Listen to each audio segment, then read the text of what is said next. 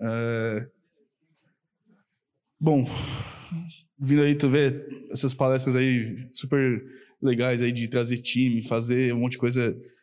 É, é até, é até meio deprê eu fazer uma palestra sozinho, parece meio, meio sem graça, mas é um assunto que acho que agrega bastante. Quê? Não, não, não. Pode ficar aí. Pode ficar aí, não, não tem problema não. É, isso, por favor.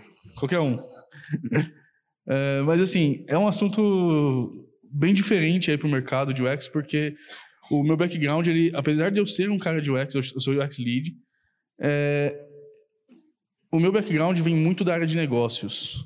Eu trabalhei muito próximo de aceleradoras, investidores. Então, eu, meu trabalho com essas pessoas era muito de entender qual é o que o, que o cara de negócios olha para ele falar tem valor ou não tem valor na UX. Como eu falei, aí o meu background é, foi muitas startups, eu tive uma consultoria por cinco anos, eu era concorrente do Edu até, a gente até brincava na época sobre isso, um mercado tão pequeno que concorrência nem existia, né?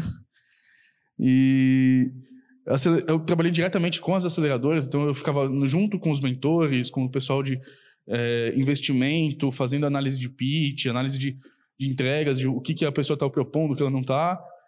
E também trabalhei com muitas companhias é, corporativas como consultor, a, apoiando ali as decisões de design dos times. É, e hoje eu sou UX Lead na DASA, que é o sexto maior grupo da América Latina de saúde. E lá está sendo um desafio bem grande por ser uma empresa que com 50 anos e está evoluindo muita coisa. E é uma empresa que olha muito para o retorno de investimento, porque é uma empresa que está que quer faturar. O foco deles é faturar. Bom, quem quiser meu LinkedIn tá aí, pode me adicionar à vontade. É, agora ao assunto direto. Bom, em quase 15 anos trabalhando com UX, na época ainda nem era UX, era arquitetura de informação, é, usabilidade. É, o meu maior problema, a coisa que eu mais pensava sobre o assunto era ah, como que, o que é UX? Explicar para as pessoas, trazer essa informação. No começo era muito isso, era muito, ah, o que é UX? Para que serve? E hoje, é, as pessoas do mundo de negócios começaram a enxergar já para que, que serve? Ah, pensar no usuário, olhar para frente, é, ver, falar com a pessoa que compra o meu produto, entender o que ele quer. Legal. Só que quando a gente faz isso, fica sempre uma pergunta: o X vale o investimento? Vale eu pegar o dinheiro, colocar num time de, de UX, colocar lá 10 pessoas para pesquisar, jogar eles, pra, jogar eles no, no mercado, olhar eles para os meus clientes? Traz dinheiro de volta a isso? Aí é muito fácil a gente responder: sim. Opa. É muito fácil responder sim. Porque é uma resposta muito óbvia. Só que quando a gente fala de UX, é, tem dois ambientes que a gente fala. Um é o ambiente de negócios e o outro é o ambiente dos nossos clientes. No ambiente de negócios, é, a UX ela tem uma métrica que a gente quase não olha, que é a métrica do dinheiro, é o retorno financeiro. E eu defendo muito esse, esse fator lá com as pessoas onde eu trabalho, que o UX ele tem que ser analisado sempre é, não só número de acessos, usuários felizes, NPS, é, qualquer, é, qualquer escala que você quiser colocar ali de é, que o usuário está feliz com o produto, ele está comprando mais, está é, fazendo qualquer tipo de métrica que você usa, tem a métrica do dinheiro. O meu trabalho está trazendo retorno para a empresa? Porque usuários felizes podem trazer dinheiro. Mas se o meu custo para fazer esses usuários serem felizes não parar a empresa de pé, a empresa não vai, não vai pagar, não vai se manter. E a real é que é isso. Uma empresa só vai realmente investir em UX se os números se somarem e trouxerem resultados no final das contas.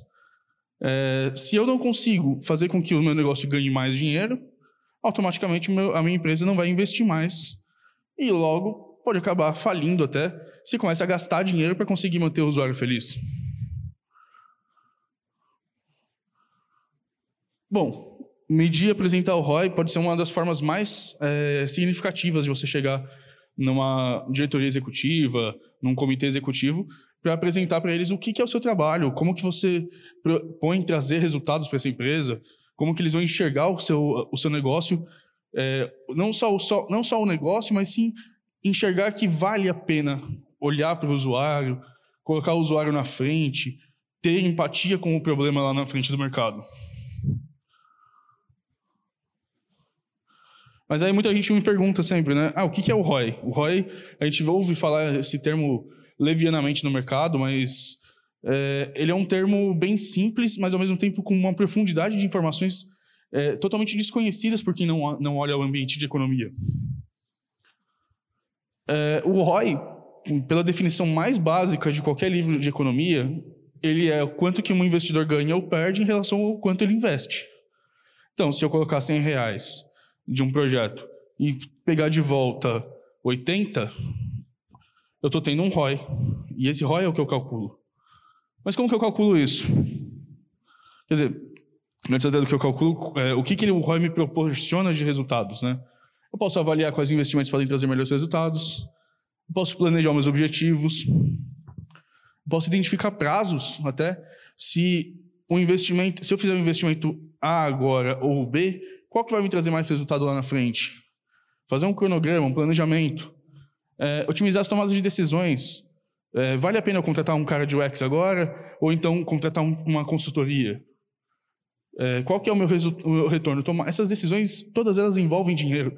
Por mais que a gente fale do valor do nosso trabalho, o nosso valor no final, no final para um comitê executivo sempre vai ser transformado em dinheiro. E também o objetivo principal do ROI, que é aumentar o retorno, de, o retorno e os lucros. Bom, como que eu calculo o ROI? É, aqui é um exemplo bem simples de um projetinho que eu participei, é, uma, numa aceleradora, onde eles tinham recebido a proposta de investir 42 mil reais, é, que era uma, tirando uma porcentagem lá que eles tinham de setup do projeto total, e eles tiveram um retorno lá de 225 mil. Aí, feito esse cálculo, que é o ganho obtido menos o investimento dividido pelo, pelo valor investido, aí no final multiplica por 100 e eu tenho ali a porcentagem, que é a nossa taxa de ROI. Eles tiveram um bom resultado. Esse valor é bem, bem legal para eles, foi um projeto que deu muito resultado. Mas aí vem uma questão que, assim, a UX pode custar muito caro para essa empresa. Então não adianta só investir e trazer resultados alguns dados que são importantes ter, se, se, citar no mercado.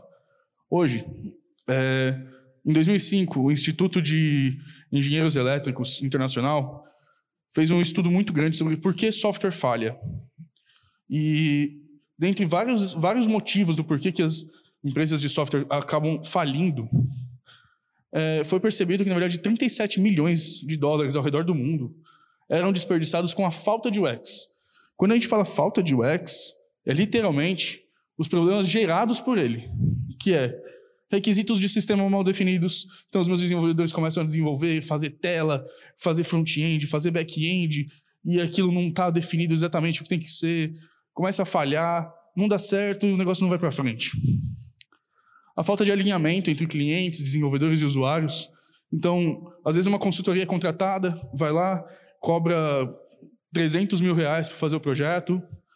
Um desenvolvedor começa a fazer o projeto, a, a desenvolver, e de repente ninguém parou para perguntar se o usuário queria aquilo de verdade. Aí o, o desenvolvedor está fazendo um foguete, que é um exemplo que eu gosto bastante, e quando na verdade o usuário que ele queria uma bicicleta, que era muito mais barata. E aí essa falta de alinhamento faz com que a, o desperdício de, tra de trabalho que o X não trouxe ali gera um problema para a empresa e ela perde dinheiro. Ou então os conflitos de interesse mesmo, porque o X é uma colinha ali no mercado. Ela conecta o marketing, que é a parte humana, com a parte de negócios, financeira, e também com a parte de tecnologia.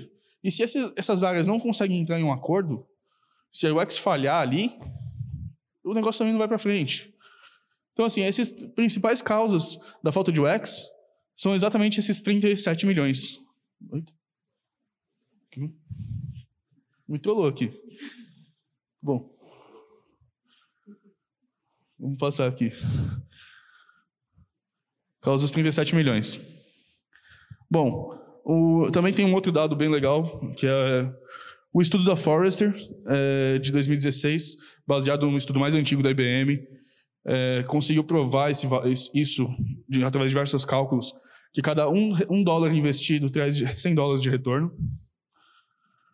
É, alguns ganhos de UX, através da UX, né, de, alguns ganhos de ROI, que são comprovados por, esse estudo da IBM, é, é, aumento, de, aumento global da receita, da conversão de venda, é, redução de necessidade de refatoração de código, redução de risco de desenvolver algo errado, é, redução da necessidade de suporte treinamento dos usuários, então eu consigo reduzir lá é, a necessidade de um call center que fique treinando, ou então de ter que fazer aula preparatória para o cara poder usar meu software.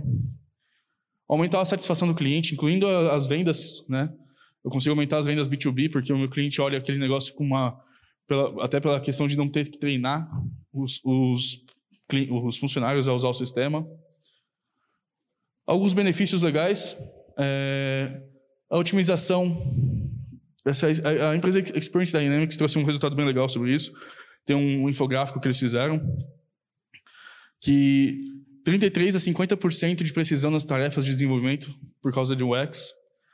É, a produtividade da minha empresa pode aumentar em 50% porque eu tenho menos, menos 50% de necessidade de refatorar código o tempo todo. E um dado que pouca gente se leva em consideração quando a gente fala de desenvolvimento, todo, eu, eu sempre escutei muito desenvolvedor falando é, que front-end não é desenvolvimento, não é programação pesada. Mas ele esquece que até 60% ali de, um, de todo o código do, do sistema pode estar no front-end. E é um dado importante, porque acaba fazendo muito, muita diferença se você tiver uma boa UI bem definida, bem, bem fácil de trabalhar, e trazendo esse trabalho para o front-end mais fácil. É, a parte também muito importante do trabalho de UX, onde ele influencia no resultado, é o fato de que quando a gente está na época na fase dos requisitos, é muito mais fácil a gente fazer a, uma mudança nos requisitos do que quando o projeto já está é, em fase de lançamento. E também é o inverso, né? Eu tenho muito mais possibilidades de mudança quando eu estou no requisito em relação ao lançamento. Eu, eu, eu fico muito limitado depois do, do lançamento. Um outro estudo importante da Nielsen Norman Group é um, uma espécie de uma edição é, a cada quatro anos que eles lançam, que ele fala sobre retorno de investimento de usabilidade, e ele fala que 10% de ROI re, sendo reinvestidos no seu time de UX pode trazer até 83% de conversão melhor para o seu sistema. É uma frase famosa do David Kelly que eu gosto de colocar. É, um protótipo pode valer mais do que mil reuniões. E para mim isso é o, a essência do que o UX faz. Se você faz, um, faz protótipos em vez de ficar fez, fazendo reuniões de requisitos, você consegue acertar muito mais rápido e evitar muito custo. Um caso de estudo que eu acho bem importante trazer aí para mostrar a realidade. É até engraçado porque vai ter um esse caso de estudo, na verdade, é exatamente o mesmo caso do, do próximo palestrante, né, que é do quinto andar, mas é o mesmo conceito. É, eles tinham, o Zillow é uma espécie de quinto andar dos Estados Unidos que vende é, imóveis e eles tinham uma plataforma onde eles tinham que fazer a interação entre é, corretores e os clientes que queriam comprar. O desafio deles era, era redesenhar a experiência da página de resultados para aumentar a conversão. A solução que eles fizeram, diversos testes variados com os clientes, conseguiram aproximar os clientes de, de tudo e conseguiram ali trazer mais posicionamento, um mapa reposicionado e trouxeram o resultado. Esse resultado que foi o que eles chegaram no final, trouxe aí 8% de aumento de conversão.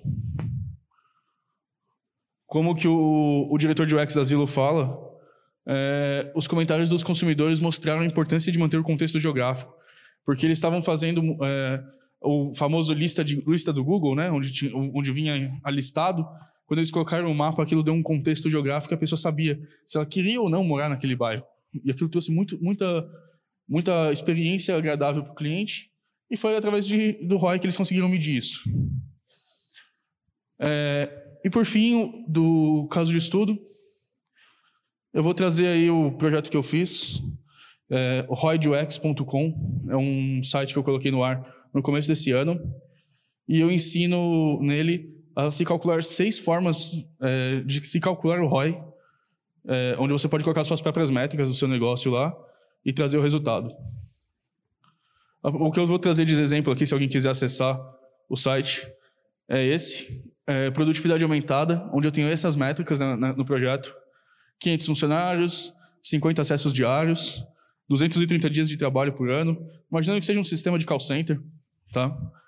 É, 30 mil reais de salário anual pelos funcionários, um salário bem baixo ali no, no ambiente de call center. É, eu fiz uma mudança só no sistema, trouxe três é, segundos de aumento na produtividade deles no dia, então a cada acesso a tela carregava 3 segundos, é mais rápido. Investi só 10 mil reais nessa, nessa melhoria, não foi um, um investimento muito alto para uma empresa de call center. E isso perdurou por três anos como melhoria no sistema. Quem quiser colocar essas métricas no site e calcular, fica à vontade. Ou se alguém quiser também, for front-end e quiser me ajudar colaborando com o projeto, pode acessar o projeto no GitHub, é open source. Pode fazer fork, pode fazer o que quiser. É, mas no fim, o grande caso aqui, que eu acabei de ver que faltou um slide. é, bom, esse caso aqui, é, se alguém quiser colocar no site, pode ver o resultado mesmo, tá, gente? Eu vou deixar as métricas aqui abertas. Mas esse projeto trouxe 18 mil reais de investimento direto, impactados com aqui com, a, com o fluxo de caixa de depreciação de caixa, né, que é basicamente os meus juros, meus impostos e o meu custo é, não calculado. O projeto trouxe 8 mil reais de retorno puro para a empresa, faturamento líquido, em cima de uma coisa muito simples. E imagina o quanto isso foi uma melhoria. Imagina o quanto que isso pode ser de resultado se você fizer continuamente melhorias no sistema. E isso é a sua justificativa como um cara de UX dentro de uma empresa. Provar que você traz dinheiro de formas através da melhoria contínua, do resultado que você traz para o seu cliente. E aí lá no site tem outras seis calculadoras com casos diferentes que podem ser é, muitas formas de você trabalhar. E aí para finalizar eu deixo a frase aí do é, do Jeff Howard, que é o diretor da Human Factors International, que é uma empresa focada na pesquisa e na comprovação do mercado de é, pesquisa com os seres humanos né, de forma geral. E uma das coisas que ele fala é que uma boa experiência do usuário ela tem que ser mensurável, igual é, e não ocorre por acidente. Ela é igual ao ROI. É um planejamento, análise, investimento e melhoria contínua. É o resultado que traz. Obrigado.